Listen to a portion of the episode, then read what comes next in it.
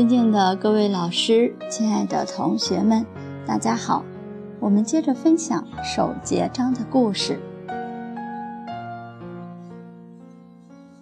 还有一个故事是讲到从前有姐妹两人，姐姐十九岁，妹妹十六岁，她们俩从小就很有操守，而且她们也很有美貌。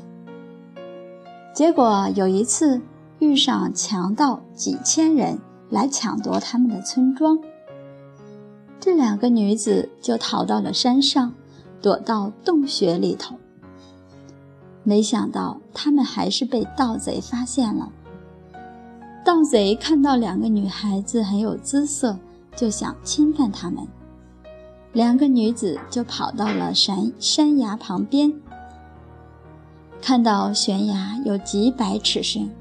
姐姐就说了：“我宁愿死也不受辱。”说完就投崖自尽了。这时候盗贼很害怕，因为人有正气，连鬼神都能够钦佩，所以盗贼也都害怕。这个妹妹也跟着姐姐一起跳崖，结果没死，她的手足全部都断了。面目也都破了，流血很多。后来被人救上来了。朝廷得知，嘉奖了这两位烈女。每当读到这两位烈女的故事，感受到这种正气，也深深的仰慕她们的清真之德。所以。人要多学这些榜样、树正气的这些故事，让自己内心深处贪名、贪利、贪欲的心一点点的降服，自然而然就能够逐渐的降下来。还有一位烈女的故事，这也都是出自于吕新吴的《鬼范》里面。这是姓詹的一位女子，这个女子十七岁，被一群贼寇给抓住，同时被抓的还有她的父亲和兄长。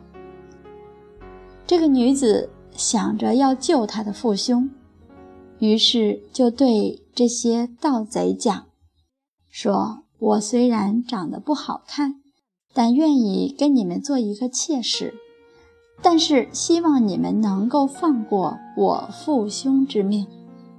如果你不肯，我就跟父兄一起死，这样你们也得不到好处。盗贼一看这个女子也有几分姿色，动了心，于是就答应了这个女子，把她的父亲和哥哥都放了。这个女孩子就对她父兄讲。你们赶快走，不要想我，我一定会守节的。父亲和哥哥走了，这个女子就跟着贼党一起走。走了数里，路过一座桥，这女子就从桥上纵身跳入河中，淹死了。当时这些贼党都很害怕，全部都散去了。你看看这种香规正气，使得贼党都会散去。这个女子她不仅能守节，而且有智慧，用自己一死换来她父兄的性命，这也是将孝悌演绎到了极处。她想到这种方式能够解救她的父兄，而自己也成全了烈女的节操，可谓是。两全。好，